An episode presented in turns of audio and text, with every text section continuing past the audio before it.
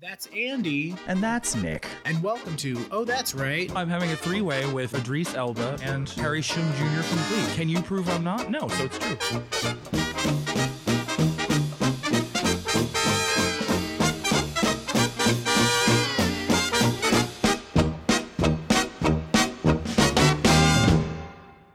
Heidi Ho. What the hell did you call me? That's actually a drag queen. Really? That's one of the suggestions they had for Heidi N Closet because they hated her name so much on season 12. They said Heidi Ho and Heidi Aphrodite. There's already a Heidi Ho. Heidi Ho. You know I'm a high class escort. How dare you? And she spells it H A U X. Oh, oh, I like that. I like that. She's a fancy bitch. What do you want? I am too. Oh my god. Uh, Remember, I'm getting paid for my time, nothing else. and are you reclaiming that time? The time that I'm on my knees sucking dick and doing other depravity acts. other other acts of depravity. Fantastic. Yeah, thank you for saying that correctly. I don't know why I said it backwards. So what's Because I'm depraved. That's why. so how was your how was your week? It was okay. I house sat in Philadelphia. Oh yes, I forgot. While your friends were away. And it was uh, both nice to have some time alone, but also I came back at the one week mark instead of the two week mark because I was going a little crazy like Tom Hanks in Castaway. A little bit. Mm-hmm. Yeah, that's fair. Because I only went to the grocery store around the corner that only has self checkout. So I literally did not have any human contact for a week, oh wow. which was nice, but also like, Yeah. It got a little weird. That's a little strange, yeah. Got a little strange. Yeah. And I slept entirely too much because there was no one there to clock me. hmm I could sleep whenever I want for as long as I want. Oh my god. Seriously. What would you do? What did I do? There's a lot of stuff I should be doing, but I'm gonna be I'm gonna get on that tonight a little bit. I haven't done a whole lot. Work's been very quiet. And actually I called out last week and I'm pretty sure I'm not going in tomorrow. And it's February already. How I did know. that happen? I don't fucking know. Listen, I'm glad. Please, dear God, get just bring just the next like four months can go by. That would be glorious if that happened. What does that make it? February, March, April, May, June. You want it to be June? I am fine with it being June. Maybe, maybe I'd prefer May, but I'm totally fine with it being June. you want to fast forward and make me 41? I do. bastard? Sorry. How dare you? Sorry, babe. I don't want to be 41. I like being 40. But yeah, no, so uh yeah, I haven't really done a whole lot. Uh, it's been pretty quiet. Just been fucking around the apartment. That's about it. Been playing a lot of video games.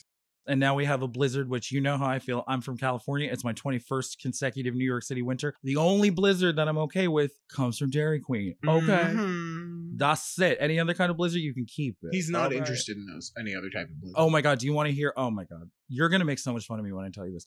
So, I can't figure out the rubric or the criteria that they use, but they name certain winter storms and they named this one Orlena. hmm So, I'm looking at the Weather Channel with a friend of mine. Orlena, Orlena. Is that in a play that I might have seen or read? I know I've seen that name in something fictional, but I can't quite remember it. Two minutes later, I figure out that it was a minor character on As the World Turns from 94, 95. Do not ask me how I even remember that, but I, I, I just, Okay. well, what's really funny to me is I thought that you were gonna say that you were actually thinking of Marlena from Days of Our Lives. oh my God, you know, I just had that thought. As you said, I, I was thinking you thought, I, I went with you. That's so fucking weird. I I'm not kidding. I thought you were talking about Marlena from Evans, Days Brady Black? Which is so weird because both of those references are fucking soap operas. So there you go. I loved Marlena. She was a really good character. And she was possessed by the devil, even though it was a total ripoff of The Exorcist. I was riveted. I do remember that. Yeah, I mean, this woman was a splashy guest role because she's a very famous actress in Britain. Her name is Claire Bloom, but she still was barely on the show. She was somebody's evil mom for like half a year. But I remembered, I don't know why. Oh well, that's fun. Marlena. That's so weird.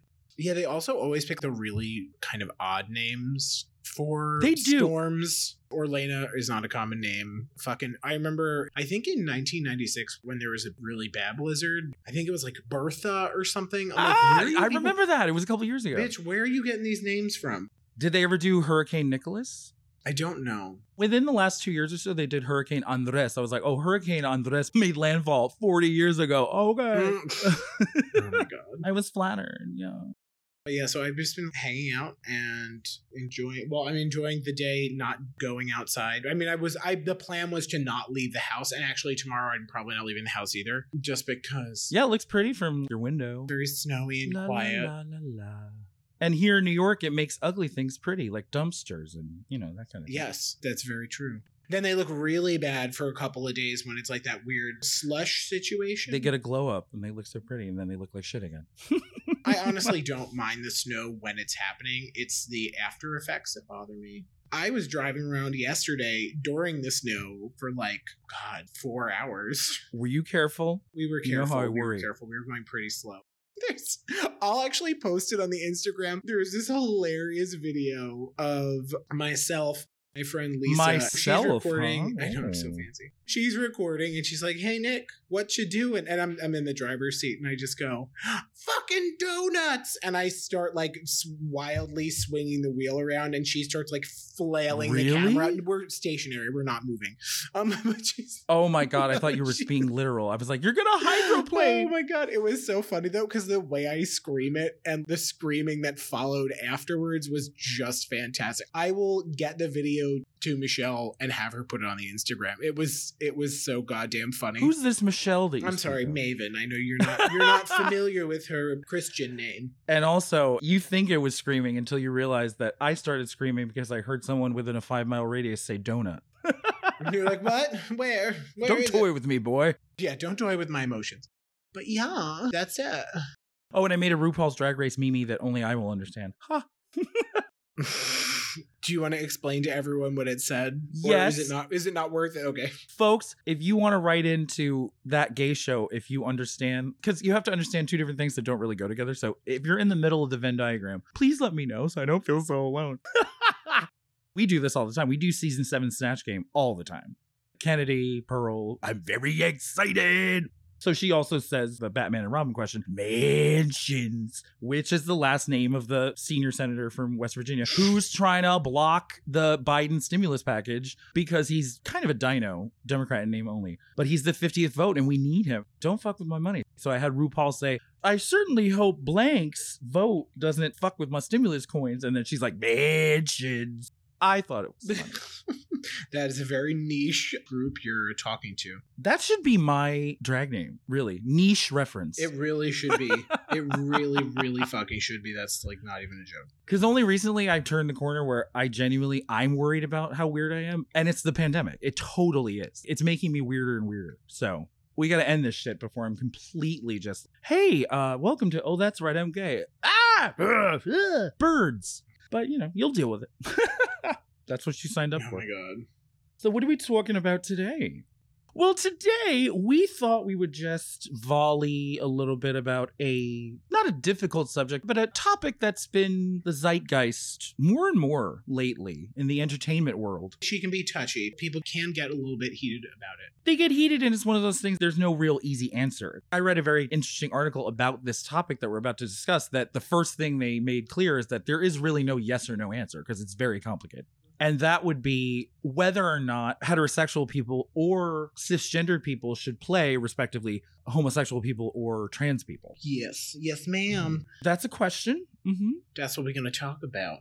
Would you like to begin with your opening remarks? Oh, I have a fun way to put it. If it was this, if they were making a lifetime movie of your life and they hired some straight guy to play you, how would you feel about that? Um. Yeah, I guess I would rather that someone who is also gay played me. Now, maybe this could be the first angle that we tackle. Do you feel that way because you feel that your life has been such that only a fellow gay person could really essay that in a dramatic fashion? Um. Because that's one of the arguments a lot of people use.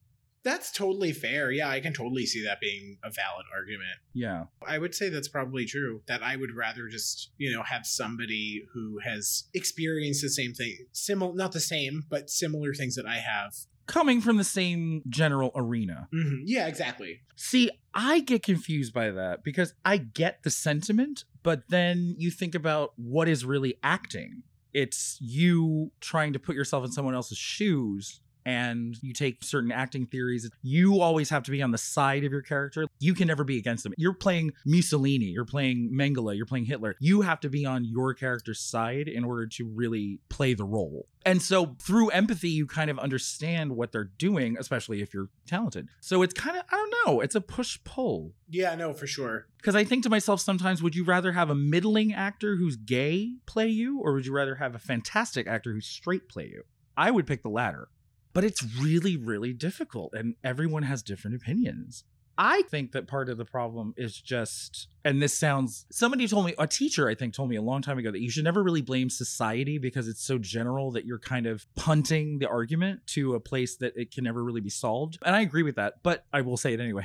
and I'm not trying to get away from the argument because the argument is the whole episode. But it's not really a problem with a movie studio or a television studio. It's the fact that we don't really have enough famous gay actors or trans actors. You know, we need more of them. Yes, exactly. There's probably like a like boatloads of them, but they just don't have recognition, so we're not going to know. Exactly. And then the studios they want someone marketable, i.e., someone really famous, and there's not nearly as many hyper famous gay people. And one of the factors that gets in the way of this is the closet because it could very well be that someone is saying, I want to play this role, and they themselves are gay, but they don't want to admit that because they want to further their career.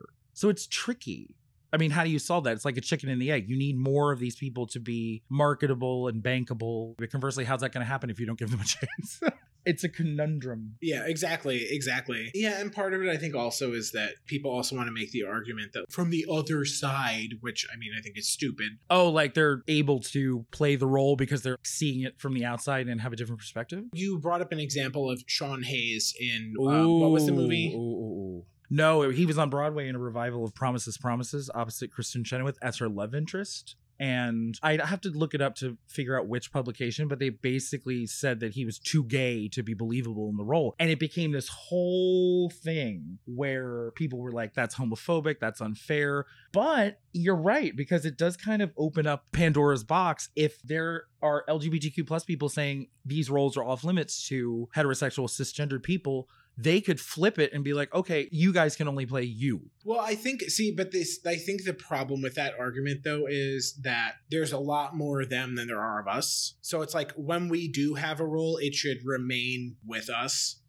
That is an excellent point. They do studies GLAAD, you know, they have their GLAAD Media Awards. They deal a lot with film, television representation. They do studies and it's kind of staggering when you really break it down, they'll take all the shows that were on TV in a given television season and they'll number every single series regular that appeared Mhm. in a show anywhere. And then they'll do a percentage how many are gay men, how many are lesbians, how many are bi, how many are trans. And it's very low. And you can't just do it by LGBTQ plus because guess what? More than 50% of those characters will be white gay men. So it gets progressively worse the more sub minority you get. If you're a gay white man, you have a modicum of representation at this point Mm-hmm. if you're a non-binary lesbian black female you do not so it's so complicated Yeah, and it's just even existing media. So let's say it's a comic book or a novel or something, and the character is black or the character is Asian, and they cast a white person. Like they did. oh like the scarjo ghost in the shell thing That's actually the exact example I was going to use. Ooh, Why wouldn't they cast an Asian actress? Okay, that's the other thing. I'm not familiar with Ghost in the Shell at all, but I remember that being a whole thing. So it, it's just why wouldn't they cast someone who was Asian to play that role? it's a little it's a little strange yeah I mean, two things I'm going to say call back to last week's episode. They should have hired Whoopi Goldberg, Ghost in the Shell, and they should have hired Shel Silverstein, Ghost in the Shell Silverstein. Oh my god! And that would have solved everything. Still thought he was a woman. That's totally fair. That's totally fair. The picture I showed Andy last I don't remember if I said this on the episode. The picture that I showed Andy last week, he looks like a fucking lumberjack that's gonna come out of the woods That's not even an exaggeration.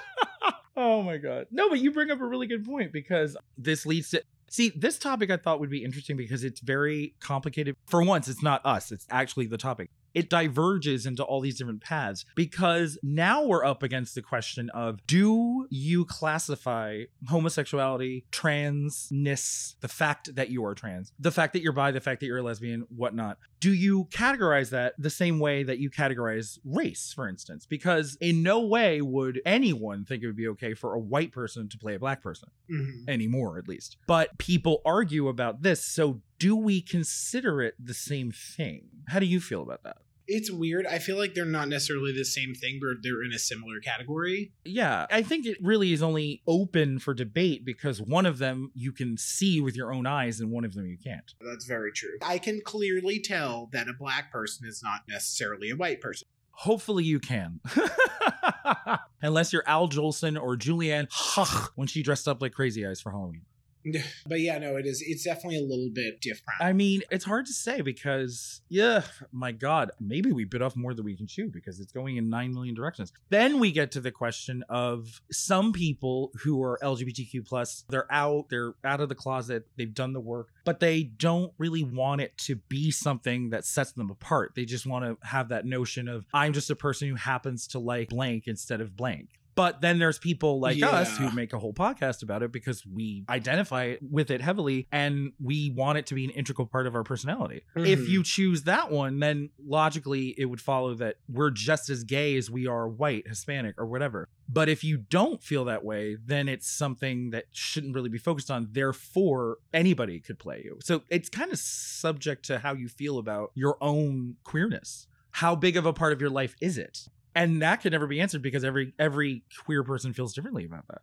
yeah, exactly, exactly. Oh, my goodness. How do you feel about that? Do you feel like your homosexuality is an integral part of you, or do you feel that it's just a trait that you have brown hair, you wear glasses?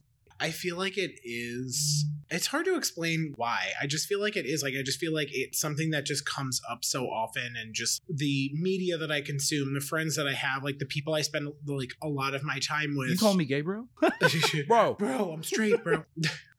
but yeah, it's hard to say. I don't think for me it's all that there is to me, but it is a big part of who I am. That's very well said. And you know what I like about what you said from the, the beginning of your first sentence is that I think you hit the nail right on the head. When you said the word innate, I feel like when something really is innate, you can't really articulate why you feel it's important because it just is. Yeah, it's just there. Like there's nothing, you know, there's nothing I can really do about it. It just is what it is. Yeah, you're not underlining it or highlighting it or making it important. It just is important intrinsically. I like that. Oh.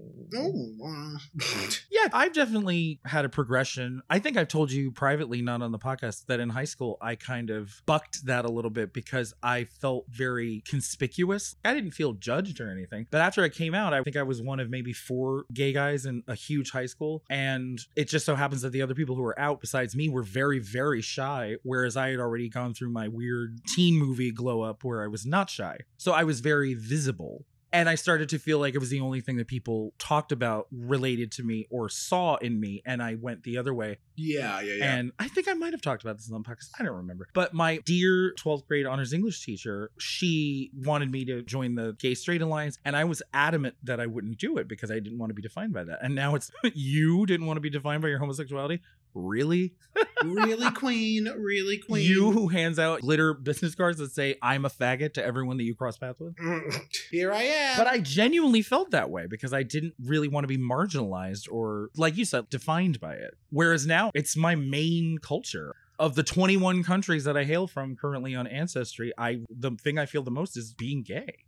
I think the way that I like to think of it, it's almost like the lens that I look at everything through. Ooh. So it's like looking at something through rose colored glasses. Everything is rose, but that's not the defining characteristic You're of it. killing me right now. You really are. Because I'm seeing everything with that tint. You know what I mean? Like I'm seeing everything with that color, with that shade. Like you can't take it off. yeah, it's just there. All of your experiences are refracted through that. because that is how I'm perceiving it. I am perceiving it through my big gay glasses. Ah! So everything has this faggoty tinge to it, and that's just how it is. It doesn't make those individual things or the way that I perceive everything gay. I just perceive it from that perspective. So that's how I'm always going to kind of pick up on it. I'm going to pick up on it through my lens of homosexuality. That is so well said, but you also almost made my head explode because you were saying everything's roses and da, da, da, which took me to gypsy, everything's coming up roses. And it also took me to Rose Nylund colored glasses.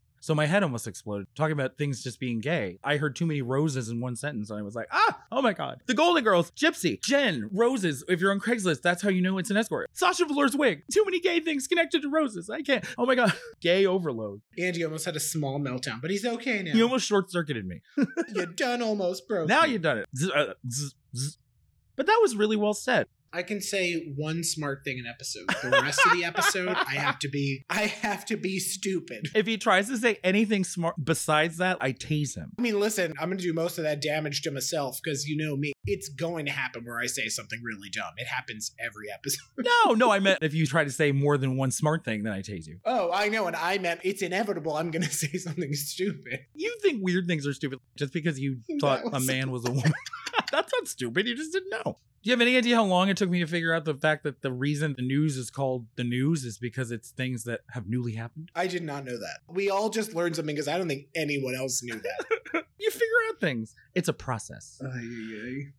Yeah, and you know another thing about this. So representation isn't where it should be. Unfortunately, I hate to bring this up because I'm gonna. Ooh, good thing we're not on Facebook because I yell and scream and hem and haw a lot politically about pragmatism in the context of getting LGBTQ plus stories out in Hollywood on TV in movies. You kind of have to play the game. I mean, if a bunch of straight people want to make the analogy that I read in an article was Moonlight because Barry Jenkins, the director, is not gay. He grew up very close to the playwright. The play was adapted into the movie. He has a complicated name. It's A lot of syllables, a lot of syllables. Tarell Alvin McHenry. I'll look it up later just for credit. Because you know I think that's the best movie, not just LGBTQ plus. It's the best movie of this century, as far as I'm concerned.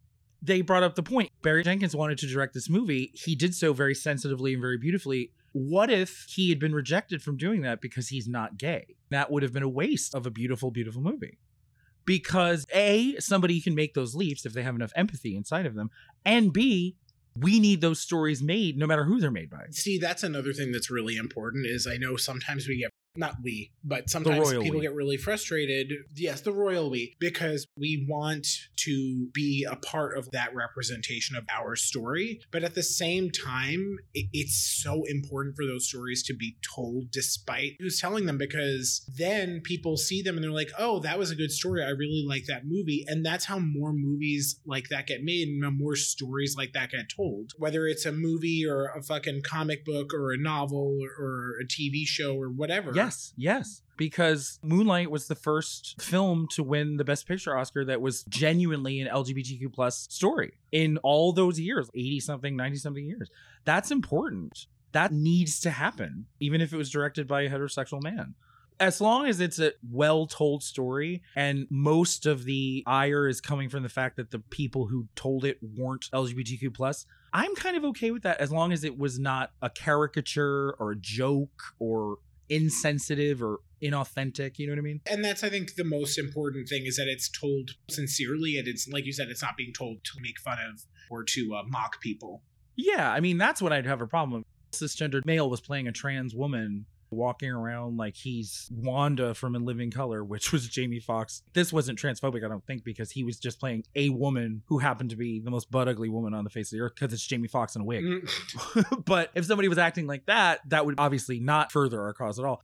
But something like Moonlight, to go back to the example, that's a beautiful movie that really, really, really put a spotlight on gay black men who get ignored constantly in the gay community. And it was super important. So, as long as it's respectful, for now, pragmatism. Get those movies out there. If somebody wants to make them, let them make them. Yeah, I mean, obviously push for that representation, but if it's not going to get made, I don't know if it's that's necessarily worth it. Maybe that makes me a sellout, but I don't know. But you got to pick your battles and you got to get there incrementally. It's kind of like, is it for the greater good? And you know what I gotta say? I, you know, I hate when marketability leads to very suspect casting choices, especially when a, for instance, Broadway musical becomes a movie like The Prom, Oh yeah, we talked about that. Yeah, which is the latest example. James Corden, people are freaking out, coining the new term gay face, which is supposed to be the blackface of gay people. I mean, different, but yes. a, a little different. You know, I hate that because I feel like it's not a function of who they are as people. The Broadway people are almost always more talented, you know, and they should get a chance to do it. I love Meryl to death, but the woman who played Yeah. that part on Broadway, Beth Leavel, is fantastic and she should have been in the movie. But conversely, when you have something like, for instance, Philadelphia, when Philadelphia came out, it was 1993. There was still a lot of misinformation and misconceptions about HIV and AIDS that that movie solved in part because Tom Hanks is such a popular actor and Antonio Banderas who played his lover. The two of them together brought that story to Mhm. so many more people than two non-famous gay actors would have. And that's kind of important when you think about it. When a story like that needs to be disseminated to all of society to have a teachable moment, it's not the worst thing in the world to have super famous people behind it. And I hate that that's the way society like remember what you said on one episode a while ago where oh, when I was talking about Elizabeth Taylor and World AIDS Day, and you were like, yeah, it's yeah, for sure. terrifying how she was able to use her celebrity so effectively to get people to help with something that really all humans should want to. But that's unfortunately the way that especially American society currently works and has worked for pretty much ever since the advent of celebrity on a mass scale. But if you have that power, like Liz, you got to use it if it's something that important. Because I guarantee you, if that kind of a movie in 1993 where they were showing him wasting away and it was just some no name gay actor, I don't even think it would have gotten made or it would have been at a film festival and Mhm. just collected dust for the rest of time. Instead, he won an Oscar and he outed his teacher in his Oscar speech, and it led to a whole thing and it got so much press. It was a big deal. It led to In and Out. In and Out is based on the fact that Tom Hanks outed his high school acting teacher in his Oscar speech. I'm sorry, I don't understand what fast food has to do with this. Uh, Especially a Christian fast food restaurant. My God. oh, are we not supposed to eat it in an out burger? I mean, they're not as bad as Chick fil A, but if you read the bottom of your wrapper, it'll have like a Bible verse on it. Absolutely not. No. Fuck that. Absolutely. Well, not. you know, uh, if you want to connect In and Out to In and Out, I mean, I'd fuck a double double if I had. Sexy. I know what you mean. Honestly, I don't really have a problem with the Bible if you just think of it as a parable or, you know, an allegory that has nice life lessons. If you use it as a cudgel to keep people down and marginalized, then we have a problem. That's weird. I know someone like that. Do you really? Yes, I do. Are you talking about me? no. And you know I'm deeply religious. Oh yeah, Andy is definitely the one. Basically, fucking priest or nun. I'm the pillar of salt, and I'm Delilah, and I'm Cain and Abel in a twin masturbation porn. That's about it. That's where my contributions to the Bible begin. And Oh my god. my God, this was this was unexpected. Rather than us digressing, the topic had built-in digressions. It's an interesting topic, and it's just everybody has different opinions. I also read an article where a male and a female who were both gay working in the entertainment industry, I believe they were both writers, had polar opposite, diametrically opposed opinions. She was adamant, these are our roles, and you can't have them. And he was, what about pragmatism? What about yada yada? Who's right? They both have the right to have those opinions as the people that we're discussing. Honestly, whose opinion matters the most on this subject? LGBTQ plus people. You know, everybody's going to have a different opinion about it. Yeah. And then, oh my God. And then you factor in straight people's opinions. This is where I think it gets a little more inflamed because unfortunately, I think that, like happens a lot with any sort of privilege, people don't know how to deal with it because it makes them panic like they're doing something wrong. When really, privilege is just, I'm not accusing you of anything. I'm just saying that there's an invisible force that has helped your life in ways that you need to recognize. When Scar ScarJo got clocked, she panicked and she quit the role. Yeah. Halle Berry did that. Matt Damon said something dumb about nobody should really talk about their sexuality anyway. What? And he was just trying to walk back a discussion about him potentially playing a gay role and said dumb shit like that. Rachel Weisz, this was taken out of context, but she was talking about being the favorite, which, if you boil it down, is about three lesbians in a love triangle, even though it's about Queen Anne. But she was trying to make the point that you don't have to be what your character is to play the character because it's called acting. And she mentioned playing an alcoholic, which she's done before. And then, of course, people were off to the races. She compared being gay to alcoholism. She didn't say that. But then it becomes a big mess because people say the wrong thing. And Jared Leto got clocked for playing a trans woman in Dallas Buyers Club. And he was very gruff about it. He was like, that's not true. It was fine that I did that.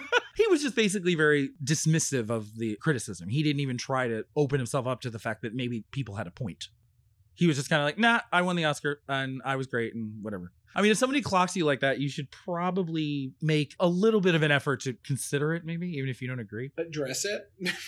strangely enough, Jared Leto started out on My So Called Life, which was an ABC teen drama when I was a teenager, with Wilson Cruz. Wilson Cruz was the first series regular who was a gay character played by a gay person. And since they stayed friends, Wilson Cruz coached Jared Leto on how to play a trans woman in Dallas Buyers Club. But even Wilson Cruz, who's a cisgendered homosexual male, has a little bit of crunchy feelings about the fact that he played Angel in Rent multiple times and played a trans character on an episode of Ally McBeal because he now feels that because he's not trans, he shouldn't have done that. Like he's, I guess, for lack of a better word, trans adjacent because he's under the LGBTQ plus umbrella, but he's not literally trans. So he wishes that it would have been a trans person. So if even he's considering it, you, Jared Leto, who is the lead singer of 30 Seconds to Mars and like a dude bro, should probably, even if you don't mean it, you should probably give it lip service just to not look like a dick. At the bare minimum. At the bare minimum, exactly. God, it's complicated. And I swore I would do it. I got to throw it in. When there's performances like Mark Ruffalo in the Normal Heart HBO adaptation, which I never wanted to be made because I don't think Ryan Murphy should have made it and I don't think it was very good. But Mark Ruffalo gives, I think, the best performance, the most fully fleshed out, realized, authentic, soulful performance as a gay man by a straight person that I've ever seen in my life. It's flawless. And the idea that that wouldn't exist similar to Moonlight because of the notion that he doesn't have the right to play that role would be awful because he did it so beautifully and was surrounded by other gay people like Jim Parsons, Matt Bomer, everyone else in that movie was gay. So Matt Bomer did that TV show, right? Um, what the fuck was it called? he was in Suits, I think. No, no, he was in uh, Blue Collar, White Collar, White Collar, White collar, white collar. We're fine. I Everything's fine. and he was in American Horror Story. Well, wasn't he also? This is going to possibly be one of my dumb statements. Didn't he also play Quaid on the Will and Grace reboot? Who is like Will's boyfriend? I think you did. I didn't watch that, but I think you're right. You should watch it. Honestly, the reboot was really good. Yeah, yeah. I, I, I, I want to get that. got- yeah, he's. I mean, if you saw somebody who's indescribably fine, it was him. yes, absolutely. Because I got my fucking receipts. I've been into him since he was on Guiding Light. Okay. That was eons ago before anyone knew who he was, playing Ben Reade Oh my god. in the early 2000s. I was like, that motherfucker is fine, honey. I'm going to shine my guiding light so you can find your way to my bedroom in the dark. Mm. That's like our third soap reference. What the hell? when it rains, it pours, Oh my God. Mm. As the world turns. Days of Our Lives. you know, I went on the Days of Our Lives tour yeah. because we were in LA with uh, we were supposed to go to Disneyland with me, my father, my sister, and my grandparents, which we did. But once I realized that we were that close to LA, because Anaheim is very close to LA, I was like, "Oh my god, can we go to the Days of Our Lives tour? Can we go to the Days of Our Lives tour?" Like the faggot that I am. And he relented, so I was in the little mall that they would have, Salem Place. Oh my god, I'm totally in a scene with Carrie and Austin and Sammy. Yeah. Oh, funny story.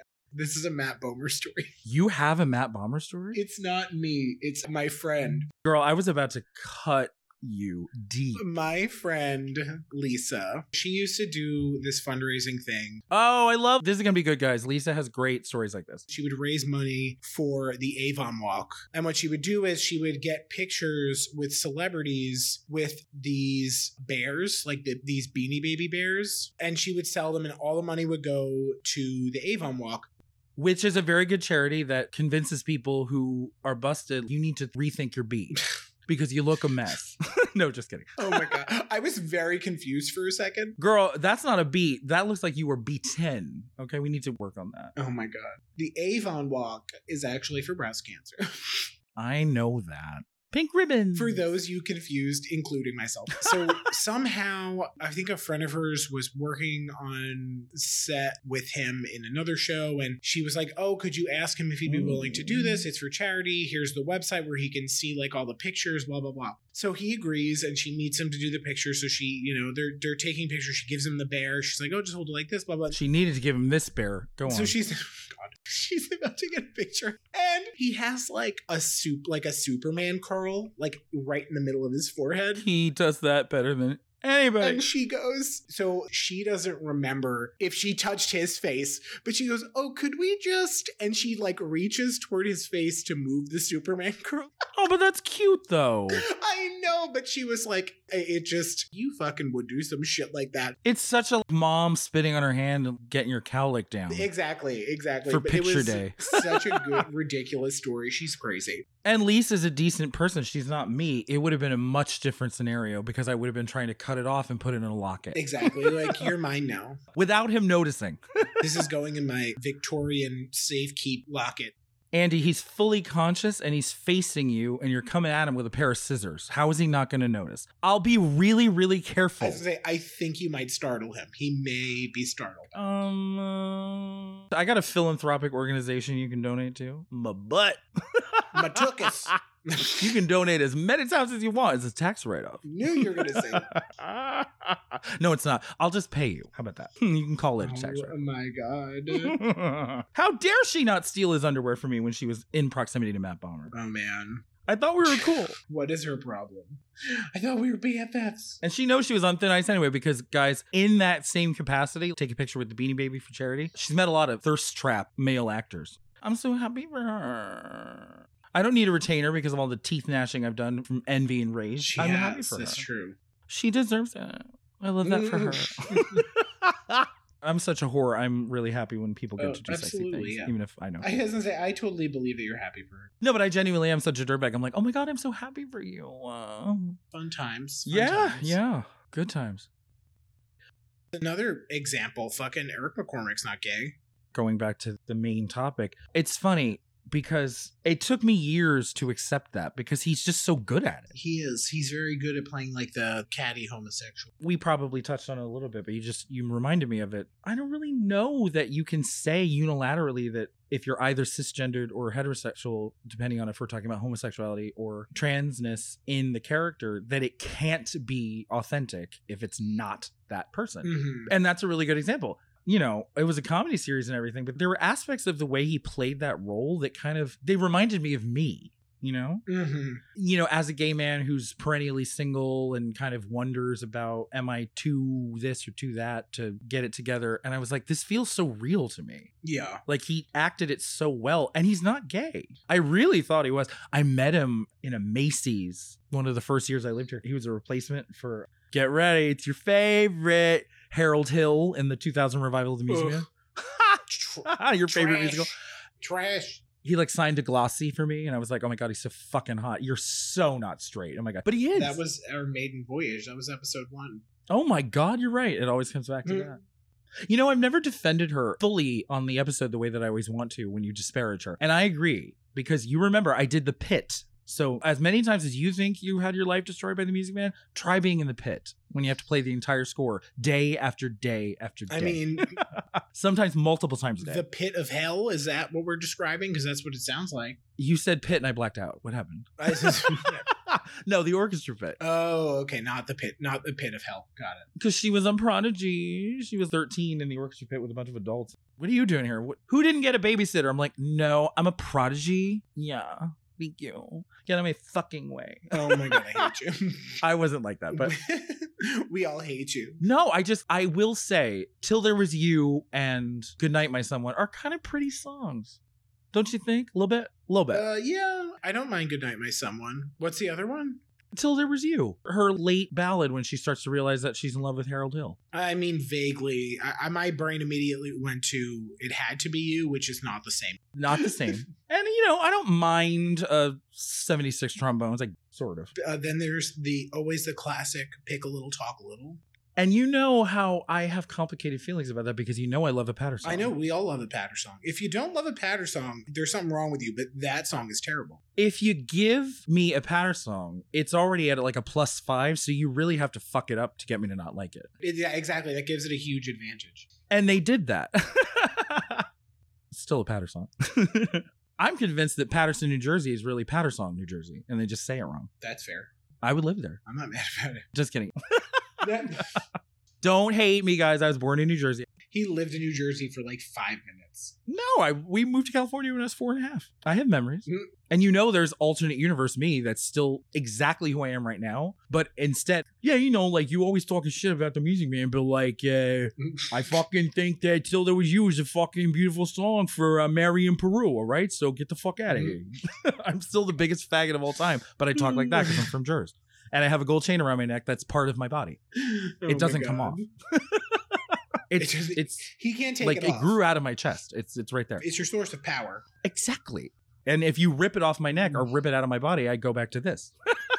All my jerseness is in that amulet. your talisman. Exactly. Oh my god. Yeah. So, are we going to dive into a delayed correction? Yeah. Is that like delayed gratification or is it worse? No, I think it's fine. Because I don't like delayed gratification. I'm a hedonist. I want everything now, more, yeah, harder. I mean, do you even remember the last time we made a correction? Like, what the fuck? We used to make one per episode at least. I mean, I did the. I mean, Shel Silverstein's a man, so there's that. No, I mean, in a separate episode where you realize it later, we're like, oh, fuck. it's been a little bit. It's been a little bit. And that doesn't mean that we're fastidiously fact checking our shit. It just means we probably didn't notice Yeah, exactly. or didn't care. Yeah, very well could be that second one. When we first started the podcast, I feel like we were a lot more. Remember, I was apoplectic that I said that Angela Lansbury had four Tonys, not five? Yes. I think that was my first correction. I'm all about not editing myself. I do not care. Listen, if it's wrong, it's fucking wrong. Listen, this is America post Trump. I can say whatever the fuck I want, and it's true because I said it was. if I say something that is incorrect, I embrace it. I will correct it if I need to, and we will move on. But it is not. I'm not going to stress out about it. Right now, I'm having a three way with Idris Elba, Joe Manganiello, and Harry Shum Jr. from Glee. Can you prove I'm not? No, so it's true. oh, yeah. Like a United Colors of Benetton ad in my bed. Yeah. So what's your what is your correction? They're minor, I think. Ralph Macchio, I said he's pushing 50, and haha, he can't grow anything past Peach Fuzz. He's pushing 60. He was born in 1961. He was 23 when he made the first Karate Kid, which I can't believe because he looked like a child. Mm-hmm. And I wanted him so bad, and I was four. I mean, I still can't believe that. He still looks like a child. He's 59 years old. In that movie, he looks like he is 16. I mean, I'd say 14, really. He looks like a boy. He does. He looks super, super young. He's not even past puberty. He's in puberty. Like his voice is going to crack Peter Brady style any minute. Mm-hmm. See, now too much duel, too much days. I said the word Brady, and I think we're talking about Days of Our Lives. I'm getting confused. You know, Supernatural, the show that was on for like 500 years? Yes. The guy who was the shorter brother was Uh, Eric Brady for a time, and I was so into him. Oh my God, he's so fine. Anyway, so there was that, and then. Well, this is kind of. I said that Patrick Swayze's character in Dirty Dancing was in his 30s. Then I later read it was more like mid 20s, but he felt so old in that movie because I think Patrick Swayze was a lot older than Jennifer Grey. Mm-hmm. Yeah, probably. And you know, he had all these adult things going on, like he fucked some slut and she got pregnant and she had to have an abortion, and everyone knew about it. Quite the scandal, actually, because it was the 50s. Yeah. And you know, Jennifer Grey's character is like, I just graduated high school, so it was still creepy, but I was slightly off on that. That's it. That's all. The anti-correction is Whoopi Goldberg is everything. Mm, I will die on that hill. and I won't hear another word about it, God damn it. I absolutely won't. absolutely not. Well, I think that's all, folks. As, I was just to say, as Porky Pig would say. How dare you? My name is copyrighted. and You know that. But uh, but yeah, so we will. Uh, I guess we'll chat with everybody next time. And yeah, after we dig ourselves out of these piles and piles oh of my god, snow. please just leave me here to fucking do stuff. Would you like to do my thing that I always do instead of me? Would you like to trade? Surely. So you can find us on. Oh, that's not what, I was What- talking oh, what was- I said piles and piles of snow, and that's your cue to be like, really? Oh my god, are we going clubbing? Oh, Oh, there. it is. fuck yeah. Oh my god. Yeah. it's 1984 and I'm ready to go out. And Ralph Macchio was 23. Yeah, there we go. Who doesn't love a cocaine reference? Exactly. But you did not pick up what I was throwing down, so thanks a lot. Left it to me as usual. But he's right. Please rate, review, and subscribe. Find us on the Instagram at otrgay.podcast. Find us on the Twitter, OTRA Gay Podcast. No dot. Leave the dot off. And you can always email us at OT. Uh, at, that's not right. So you can always e- Please email us at an address that does not exist. We love that. At that gay.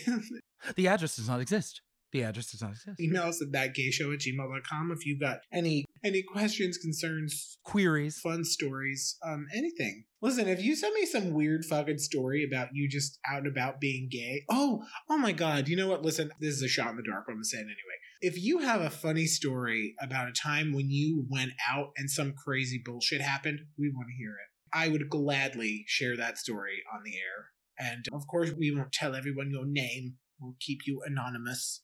We'll keep you like I keep all of my boyfriends. I never know their first or last. name. Exactly. I'm just like, hey, you. So, you guy over there. But yeah, so we'll talk to everyone soon. we'll talk to everybody soon. Have a splendid evening. If you are uh, buried in snow like we currently are, enjoy your snow day. Bundle up. If you live in a more tropical climate, fuck you. I hate you. Don't ever listen to this podcast again. We don't want your listenership. You're a bastard. But then when it's spring, I'll be like, oh my God, I love that you thank you. I really love that you listen to our podcast. I'm just grumpy because I don't want to be in wintertime. I didn't mean it. I have SAT. So many callbacks. exactly. He's a curmudgeon. Anyway, well, have a good night, everybody. We'll talk to you soon. Uh, bye. Yes, good night. My someone, good night. My love, sleep tight. Oh my god, send help. He's gonna kill me. Okay, bye.